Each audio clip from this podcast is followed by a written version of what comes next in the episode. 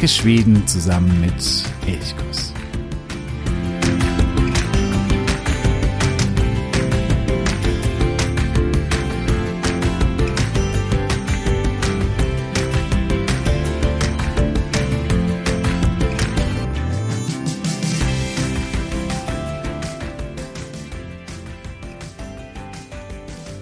Wir schreiben das Jahr 1703.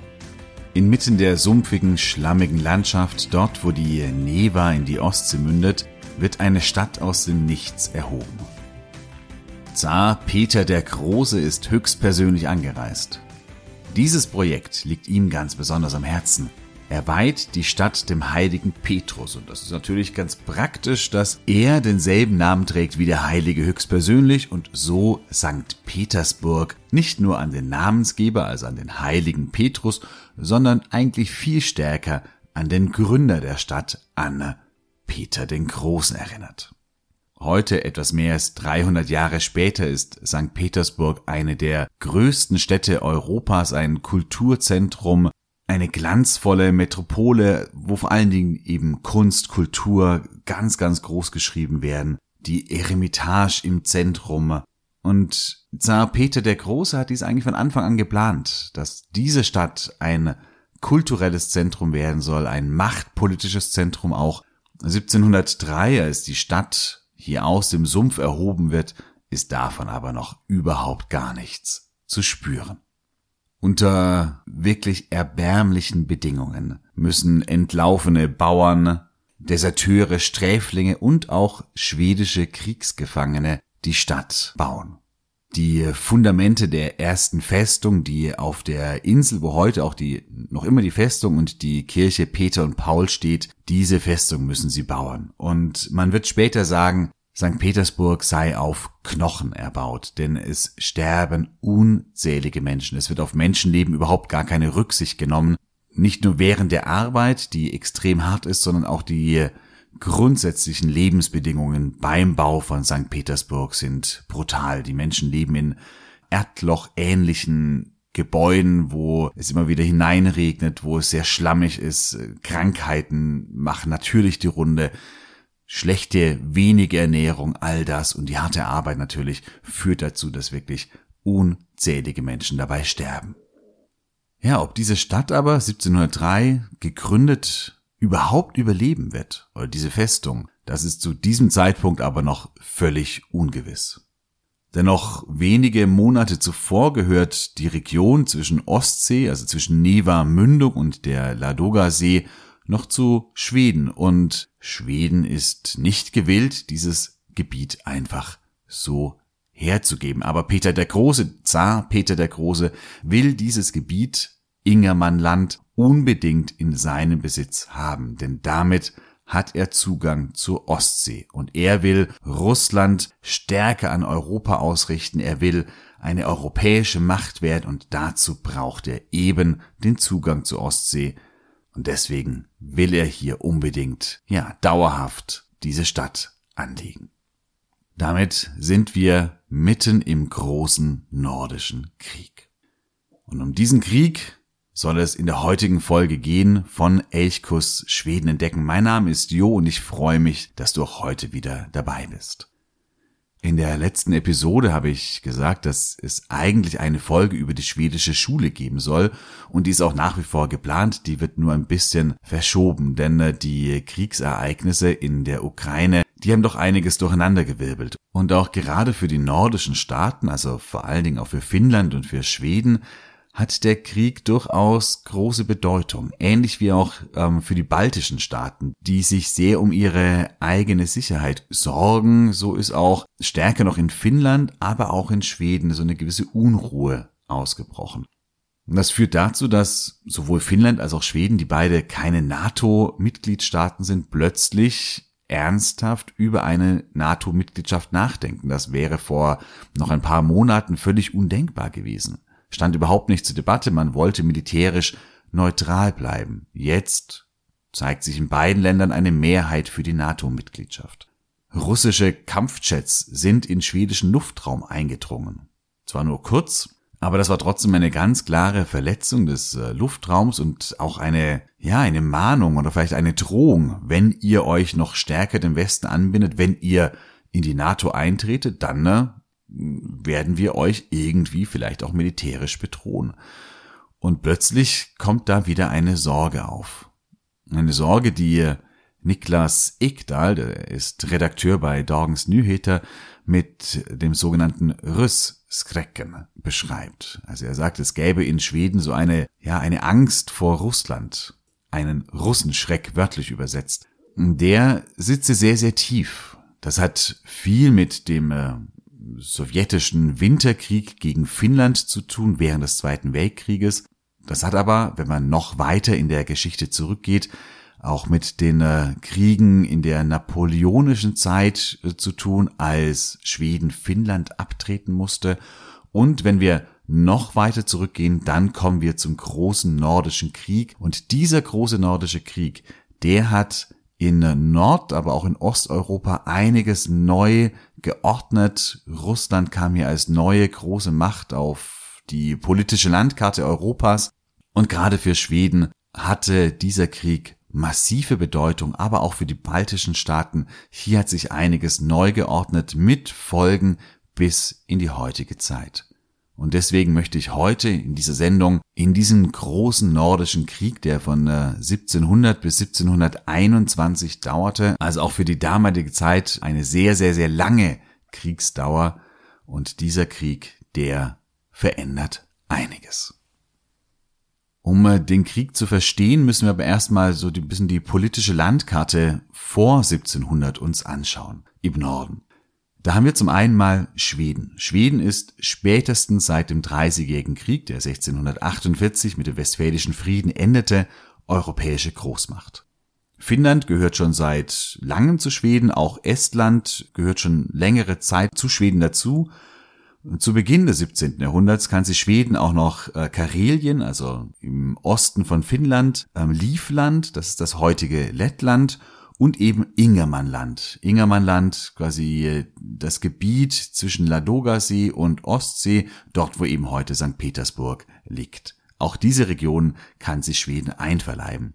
Gustav II. Adolf, der schwedische König während des Dreißigjährigen Krieges, greift dann ja auch im Heiligen Römischen Reich in den Krieg ein und kann während des Krieges nicht nur viele Schlachten gewinnen, sondern eben auch einige Regionen, vor allen Dingen eben in äh, Vorpommern, also Stralsund, Rügen, diese Region, aber auch Wismar, die Stadt und Bremen werden hinzugewinnen. Das heißt, das äh, schwedische Reich ist wirklich äh, zum damaligen Zeitpunkt ein sehr, sehr großes Reich und im Ostseeraum die dominierende Macht. Schweden, Finnland, Teile des Baltikums und eben auch Teile in, äh, im heutigen Deutschland, im damaligen Heiligen Römischen Reich.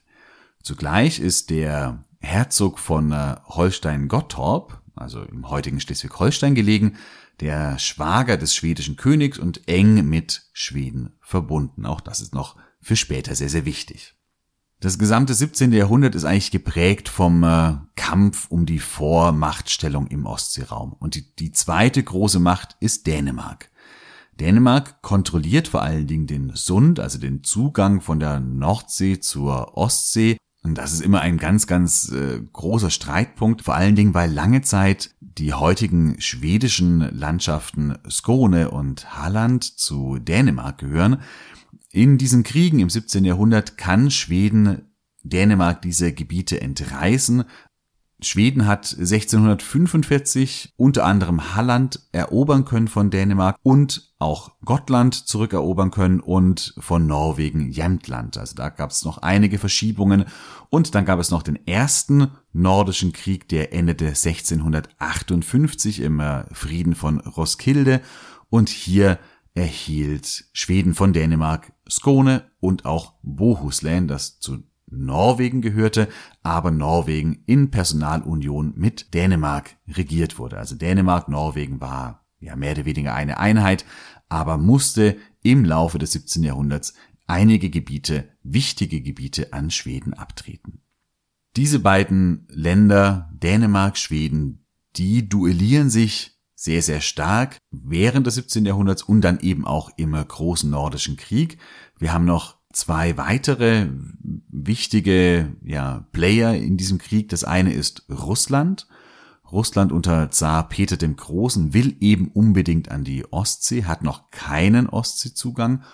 Und dann haben wir noch Polen-Litauen, das ist ein großes Reich. Und das wird in dieser Zeit in Personalunion von August dem Starken, der eigentlich sächsischer Kurfürst ist, regiert. Also Sachsen und Polen-Litauen bildet ebenfalls eine Einheit, ist aber keine starke Macht, sondern auch vor allen Dingen militärisch eher, ja, eher ein bisschen schwächer. Schweden ein riesiges Land, aber das steht alles auf relativ wackeligen Füßen, denn die Einwohnerzahl in diesem riesigen Reich ist sehr gering. Man schätzt sie auf ungefähr, ja, vielleicht zwei Millionen Einwohner. Das sind so grobe Schätzungen, man kann es nicht ganz klar sagen, aber grob zwei Millionen Einwohner. Und dadurch können natürlich auch nur eine bestimmte Zahl an Soldaten rekrutiert werden, die dieses riesige Gebiet in irgendeiner Weise auch verteidigen wollen. Und das wird im Laufe der Zeit immer schwieriger. Am Ende des 17. Jahrhunderts, da passiert dann einiges. Zum einen bildet sich eine Dreierallianz zwischen einmal Sachsen, Polen, Litauen, Russland und Dänemark, Norwegen. Diese drei Länder, die wollen die schwedische Vorherrschaft im Ostseeraum brechen und deswegen verbinden sie sich. 1697 kam Karl XII., der neue schwedische König, auf den Thron mit gerade einmal 15 Jahren. Und das war für diese Dreierallianz ein guter Zeitpunkt, denn äh, sie dachten, okay, dieser sehr, sehr junge König, äh, wenn sie da mit drei großen, reichen Schweden entgegentreten, dann können sie Schweden auch an mehreren Fronten sehr, sehr schnell besiegen.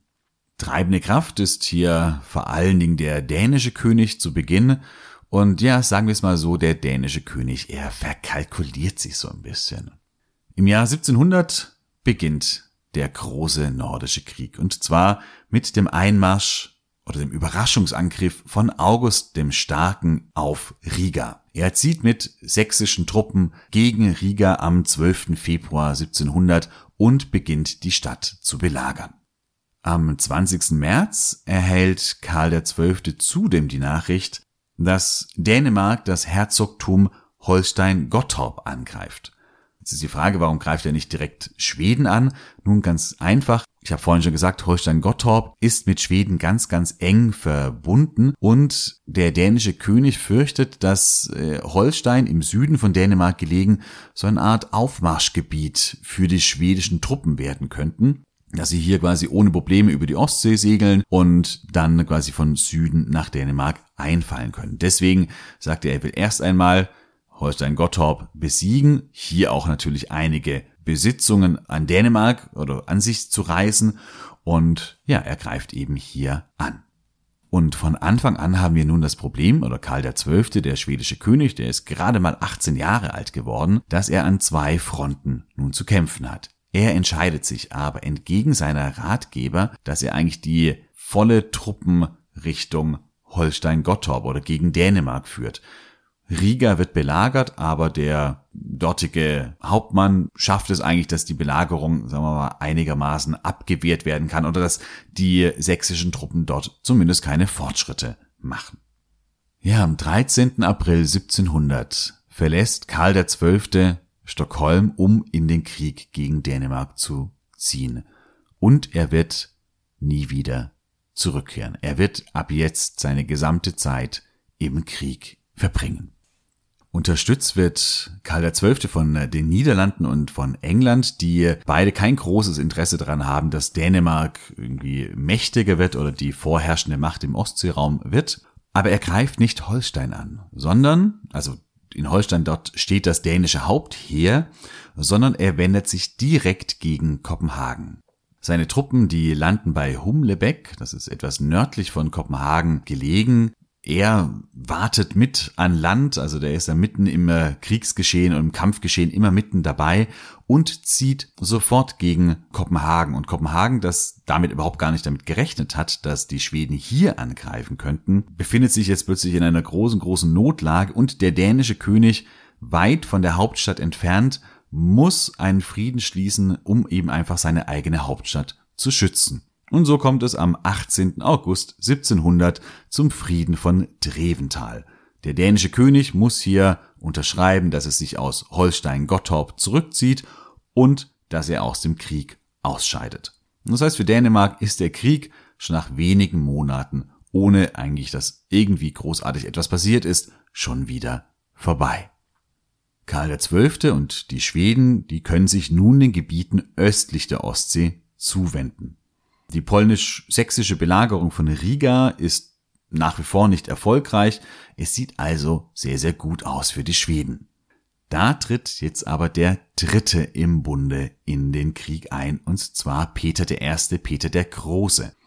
Eigentlich hätte er schon früher in den Krieg eintreten sollen. So war das eigentlich ausgemacht zwischen Dänemark, dem sächsischen Kurfürsten und eben Zar Peter der Große, aber Russland hatte noch gegen das Osmanische Reich Krieg geführt und Peter wollte erst den Friedensschluss mit dem Osmanischen Reich abwarten, bevor er sich in einen neuen Krieg begibt. Und diese Friedensverhandlungen, die haben sie eben hingezögert und deswegen konnte eben Russland erst später in den Krieg eingreifen. Das war vielleicht gerade zu Beginn für Karl XII., für den schwedischen König, ein Vorteil. Peter der Große erklärt Schweden am 19. August den Krieg. Das ist ein Tag nach dem Friedensschluss von Dreventhal, also einen Tag nachdem Dänemark aus dem Krieg ausgetreten ist. Viele Kenner des Krieges sagen eigentlich, wenn Zar Peter der Große gewusst hätte, dass Dänemark schon wieder aus dem Krieg ausgetreten ist, wäre er wahrscheinlich gar nie eingetreten. Das ist natürlich konjunktiv, das ist Spekulation. Es gibt mehrere solche Momente, wo wir nur spekulieren können beim großen nordischen Krieg. Ja, und die Nachrichten in der damaligen Zeit wurden natürlich noch nicht so schnell weiter verbreitet oder, oder weiter getragen. Das heißt, Peter dachte, Dänemark befände sich noch im Krieg, aber dem war eben nicht mehr so. Der Zar hat viele tausend Soldaten zusammengezogen, aber das sind oft gar nicht so wahnsinnig gut ausgebildete Soldaten, zu Beginn des Krieges zumindest. Und mit diesem großen Heer, das noch unterstützt wird von einem Saproger Kosakenheer, die Saproger Kosaken, das ist ein äh, Staat in der heutigen äh, Ukraine, und diese Kosaken, die unterstützen anfangs die Russen mit ungefähr 10.000 Kosakenreitern. Und dieses riesige Heer zieht eben dann im Herbst 1700 gegen Narva, das liegt im heutigen Estland und damals eben Schweden. Es ist Herbst, auf der Ostsee ist es stürmisch, sehr, sehr stürmisch, schwierig für die Schweden hier Truppen über die Ostsee hinüberzubringen. Karl XII. wagt es aber trotzdem und ähm, er landet in Estland, schickt die Flotte sofort wieder zurück, um Nachschub zu holen. Er verliert ein paar Boote und damit auch ein paar Soldaten, aber er schafft es trotzdem, ein sehr, sehr großes Heer eben in oder während dieser Herbststürme über die Ostsee zu bringen. Da sieht man schon, Karl XII. ist ein König, ja, der der wagt etwas auf jeden Fall. Das kann man sicherlich sagen. Er ist ein sehr, sehr umstrittener König, auch in der schwedischen Geschichtsschreibung. Aber man kann definitiv sagen, er ist zumindest jemand, der sich etwas traut, der ähm, etwas wagt. Man kann auch sagen, er sei ein Draufgänger. Also es ist nicht nur positiv, denn manchmal übertreibt er es auch. Das werden wir im Lauf dieses großen nordischen Krieges auch noch sehr deutlich sehen.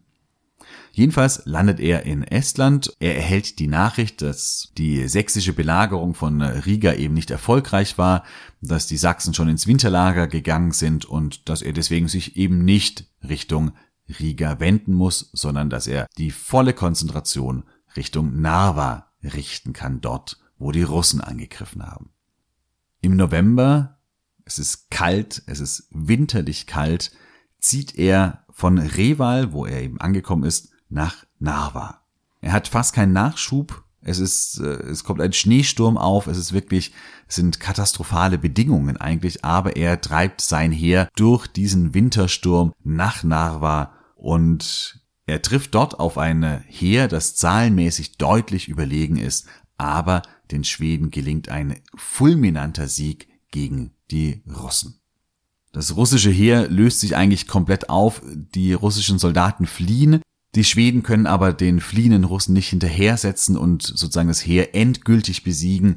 weil sie selbst durch diesen winterlichen Sturm selber zu sehr geschwächt sind und dann lieber eben auch ins Winterlager gehen.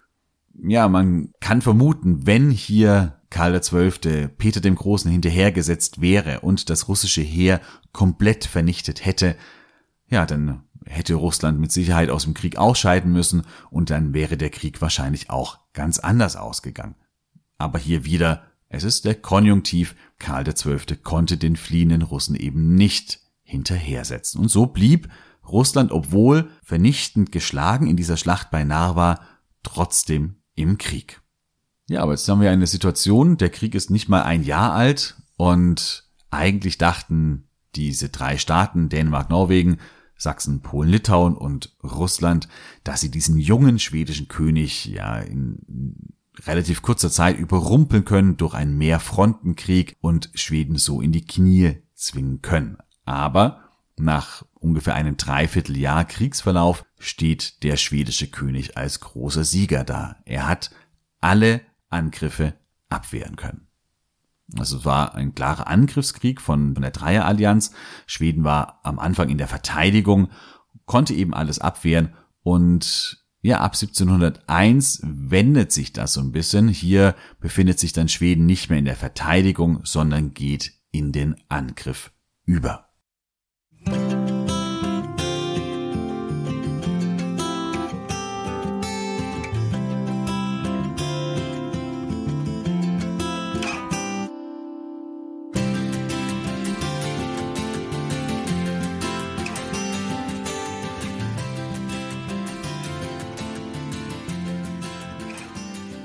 Karl XII. entscheidet sich gegen den sächsischen Kurfürsten und eben zugleich polnischen König gegen August den Starken zu ziehen. Und das macht er auch, indem er quasi vom Baltikum einfach Richtung Süden, also Richtung Litauen zieht, was dann eben damals schon polnisches Staatsgebiet war. Manche Historiker sagen, das war der entscheidende Fehler, den Karl XII. in diesem Krieg begangen hat. Hätte er hier in dieser Zeit einfach das Baltikum befestigt, hätte er vielleicht noch den Krieg gegen Russland weitergeführt oder hätte er einfach sich auf Friedensverhandlungen eingelassen, wäre der Krieg wahrscheinlich relativ schnell vorbei gewesen und Schweden hätte alle Besitzungen im Baltikum behalten können. Es wäre quasi nichts passiert. Aber Konjunktiv, Spekulation. Fakt ist, Karl XII. zieht Richtung Süden von Estland, von Lettland oder von Livland nach eben Polen, Litauen. Er will August den Starken besiegen. Man ist sich so ein bisschen uneins, warum er das unbedingt wollte. Manche sagen, er habe einen so einen persönlichen Groll auf August den Starken gehabt, weil August eigentlich Protestant als sächsischer Kurfürst, Protestant wie auch der schwedische König, der aber zum Katholizismus gewechselt ist, weil das notwendig war, wenn er die polnische Königskrone haben wollte. Polen war traditionell katholisch und das war eben eine Voraussetzung. Ende des 17. Jahrhunderts ähm, gelingt es ihm, dass er quasi auch mit Gewalt die polnische Königskrone an sich zieht, aber um anerkannt zu werden, muss er zum Katholizismus wechseln. Das macht August der Starke und manche sagen, das sei etwas, was Karl XII. ihm ja nicht verziehen habe. Wahrscheinlich sind aber eher so taktischere Überlegungen.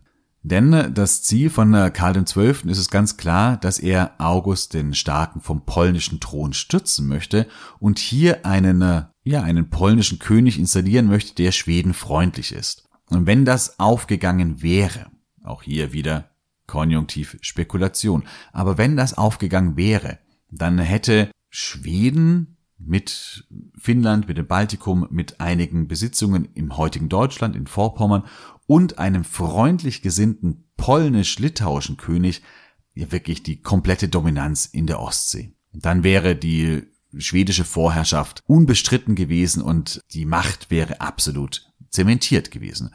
Und das ist wahrscheinlich eher der Grund, weshalb er eben nach Polen zieht und in Polen einfällt. Den Schweden gelingt es zunächst bei Dyna, das ist in der Nähe von Riga, das ist ein Fluss quasi, also an dem auch Riga liegt, die sächsischen Truppen zu schlagen oder zum Rückzug zu bewegen. Es gelingt ihm nicht, einen großen oder vernichtenden Sieg irgendwie zu erringen, sondern er treibt quasi nur die Sachsen weg von der Düna oder treibt sie in die Flucht, Das heißt, das sächsische Heer ist nicht irgendwie geschlagen oder aufgelöst, aber es gibt einen ersten Sieg. Daraufhin zieht Karl XII. weiter Richtung Süden und fällt eben dann in Polen ein. Ja, in den kommenden Jahren zieht er mehr oder weniger durch das gesamte polnische Territorium. Das ja, ist so eine Art, wie soll man sagen, Katz-und-Maus-Spiel zwischen den äh, polnisch-sächsischen, vor allen Dingen den sächsischen Truppen und eben den schwedischen Truppen. Also die Schweden nehmen verschiedene Städte ein, relativ schnell Warschau, später auch Krakau. Als er dann aber wieder Warschau verlassen hat, erobern die Sachsen erneut Warschau. Schweden muss Warschau wieder zurückerobern.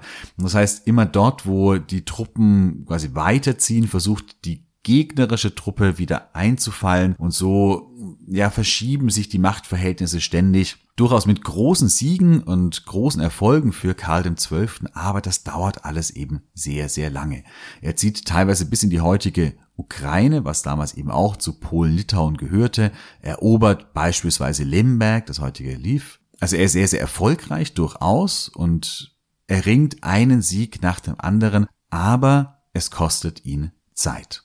Und es gelingt ihm auch nicht, das gesamte Polen irgendwie zu befrieden oder da insgesamt für Stabilität oder so zu sorgen. Es gibt mehrere Friedensangebote von August dem Starken, aber Karl XII. lehnt immer ab. Er will August den Starken stürzen. Er will, dass er den polnischen Thron verlässt. Und deswegen ist er nicht zufrieden mit irgendwelchen Friedensangeboten, die beinhalten, dass August der Starke weiterhin polnischer König sein oder bleiben dürfte, sondern er sagt, es kann nur einen Frieden geben, wenn August den Thron verlässt. Und da ist natürlich August nicht willens, dem zuzustimmen, und so geht der Krieg eben immer weiter. Auch hier wieder der Konjunktiv. Hätte Karl XII. hier früher Frieden geschlossen und hätte er gesagt, okay, August, ich habe dich zwar besiegt, ich war stärker, aber du darfst auf dem polnischen Thron sitzen bleiben, dann hätte er sich schon wieder viel früher dem Baltikum, Estland, Ingermannland zuwenden können, wo die russischen Truppen wieder neu formiert worden sind und in der Zwischenzeit mehrere Angriffe starten. 1703 wird Ingermannland erobert, St. Petersburg wird begonnen zu bauen und all das hätte Karl XII. vielleicht verhindern können, wenn er sich nicht so sehr in Polen ja verkämpft hätte, wenn er da nicht ähm, immer geblieben wäre, um eben August den Starken unbedingt zu stürzen. Aber auch hier, es ist wieder nur der Konjunktiv, es ist Spekulation. 1704 gelingt es Karl XII., dass er unter dem Schutz oder unter der Drohung schwedischer Truppen in Warschau, und zwar gegen den Willen des polnischen Adels oder zumindest der Mehrheit des polnischen Adels, dass ein neuer schwedenfreundlicher König gewählt wird. Das ist Stanislav Leszczynski. Es ist aber nicht so, dass gleichzeitig August der Starke irgendwie abtritt oder so, sondern es ist ein Gegenkönig quasi. Es gibt dann zwei Könige und das macht es natürlich schwierig, weil auch andere europäische Länder diesen neuen König äh, nicht anerkennen, weil der August der Starke nach wie vor auf dem Thron sitzt. August der Starke ist der legitime König und das andere, dieser Leschinski, der neue schwedenfreundliche König, den Karl XII. hier installieren lässt, ja, das hat schon so ein bisschen Putschcharakter. Ja, trotzdem will Karl XII. diesen König durchsetzen. Er muss, er ist jetzt gewählt, aber er muss noch gekrönt werden. Diese Krönung ist für 1705 vorgesehen und die will August der Starke natürlich unbedingt verhindern. Mit russischer Unterstützung stellt er ein neues, ein großes Heer auf. Am 31. Äh, Juli 1705 trifft es bei Rakowitz in der Nähe von Warschau auf das fünfmal kleinere schwedische Heer und wird aber vernichtend geschlagen. Und damit steht der Krönung des neuen polnischen Königs, des polnischen Königs, der ja mehr oder weniger eine Marionette des schwedischen Königs ist, nichts mehr im Wege. Der neue König, Stanislav Leszczynski, schließt auch sofort mit Schweden Frieden. Damit ist Polen aus dem Krieg ausgeschieden. Sachsen bleibt aber nach wie vor im Krieg. 1706 zieht Karl XII. gegen Grodno, das ist im heutigen Belarus gelegen, um dort August den Starken zu stellen. Während ein anderes schwedisches Heer unter der Führung von Renchöld Richtung Sachsen zieht. Also hier haben wir wieder zwei Fronten in dieser Zeit. Und dieser Kriegszug gegen die Sachsen, also unter Renchöld, der ist sehr, sehr erfolgreich. Es kommt im Februar 1706 zur Schlacht bei Fraustadt. Und die wird für die Sachsen ein, ein, ja, man kann es gar nicht anders sagen, ein Fiasko. Sie sind eigentlich doppelt so viele Soldaten zu Beginn der Schlacht und führen doppelt so viele Soldaten ins Feld. Aber es fallen 7500 sächsische Soldaten, ebenso viele geraten in Gefangenschaft und das ist ein, ja, ein überwältigender Sieg und eine vernichtende Niederlage für die Sachsen. Karl XII. kann durch diesen Sieg ins Kurfürstentum Sachsen direkt einfallen. Das wird nicht mehr verteidigt, die Hauptarmee ist geschlagen und er kann eben einfallen nach Sachsen und er kann August den Starken so zum Frieden zwingen.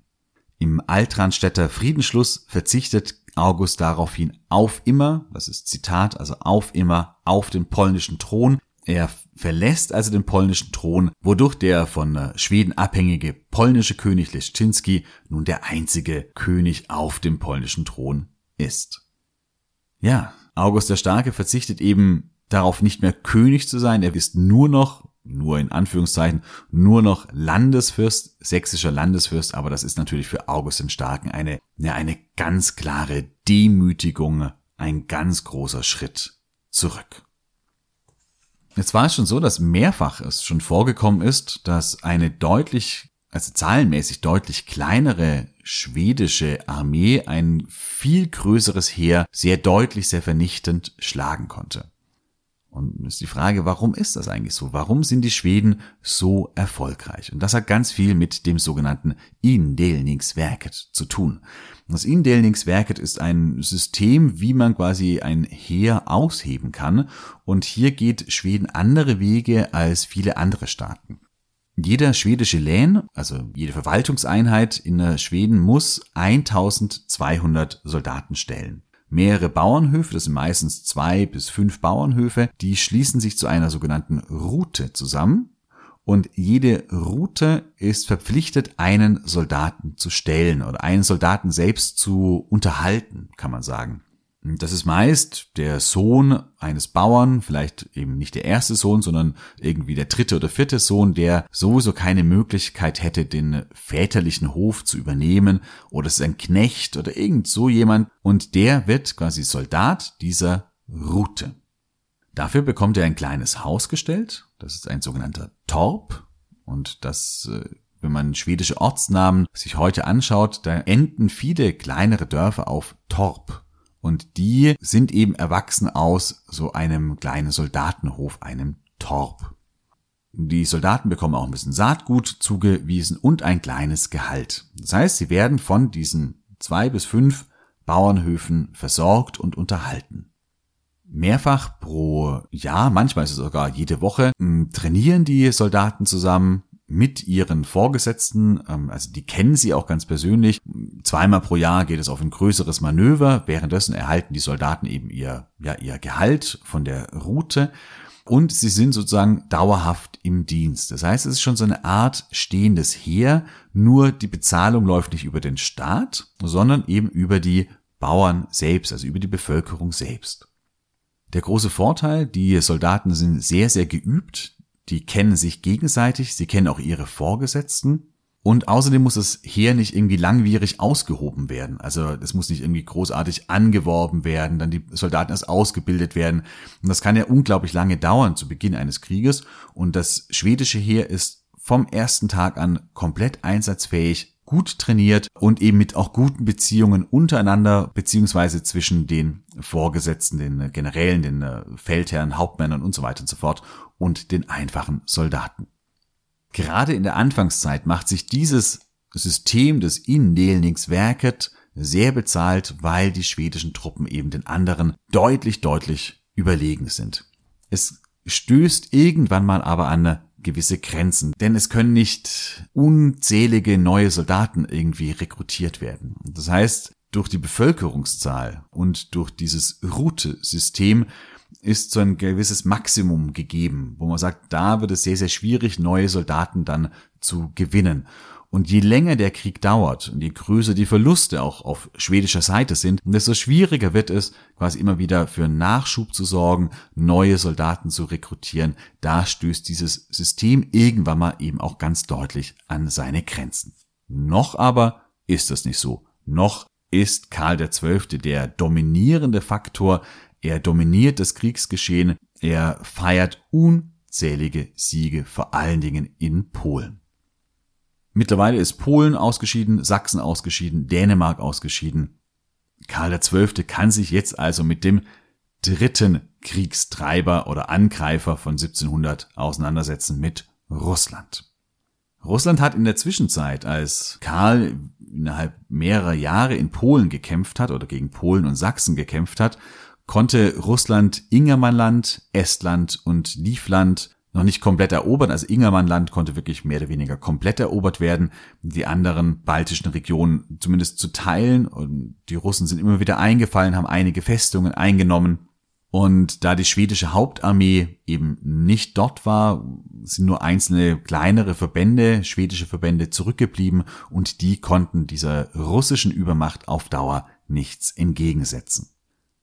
St. Petersburg ist bereits eine ansehnliche Festung geworden. 1704 wird auch auf einer Insel, die St. Petersburg vorgelagert ist, die Festung Kronstadt erbaut. Und damit sichert sich der Zar den Ostseezugang, weil damit die Neva-Mündung eigentlich kaum mehr einnehmbar ist. Es gibt diese vorgelagerte Festung und dann eben noch das stark befestigte St. Petersburg. Das sind also zwei große militärische Festungen, die hier entstanden sind. Es gibt einige schwedische Angriffe, die werden aber alle zurückgeschlagen. Peter der Große lässt auch sofort eine große Flotte bauen und er will hier unbedingt quasi auch als Seemacht neue Geltung bekommen. Erneut lehnt Karl XII. Friedensgespräche ab. Der Zar wäre wahrscheinlich damit zufrieden gewesen, wenn er Ingermannland und eben St. Petersburg behalten hätte können, dann hätte Estland, Livland, die hätten beide weiter schwedisch bleiben können. Wahrscheinlich wäre so ein Friedensschluss möglich gewesen. Aber das ist nicht Karl XII. Und hier sehen wir es, er ist zwar ein Draufgänger, aber er hat kein Gespür dafür, wann es vielleicht gut ist, wann man vielleicht eher sagen sollte, okay, jetzt ist Zeit für Frieden gekommen. Das sieht er nicht, er kämpft weiter, er will Russland besiegen. Und damit geht der große nordische Krieg in eine neue Phase. Wir nähern uns der entscheidenden Kriegswende, als Karl XII. Richtung Russland und zunächst Richtung Moskau ziehen möchte. Was diese Kriegswende ist, wie dieser Russland-Feldzug weitergeht von Karl XII., das schauen wir uns dann in der nächsten Episode an. Es geht wirklich abenteuerlich weiter. Das Osmanische Reich kommt noch hinzu. Es gibt wirkliche Abenteuermythen, die hier entstehen. Es wird Brandschatzungen geben. Viele schwedische Städte werden diesen Krieg noch sehr, sehr teuer bezahlen müssen. Aber all das dann in der nächsten Woche. Ich würde mich freuen, wenn du auch dann wieder dabei bist bei diesem zweiten Teil über den großen nordischen Krieg. Ich wünsche dir eine wunderschöne Frühlingswoche, hoffentlich auch mit Gedanken nicht immer nur an den Krieg, sondern wo du dich mal auf anderes auch konzentrieren kannst. In diesem Sinne, Hade so. Yes.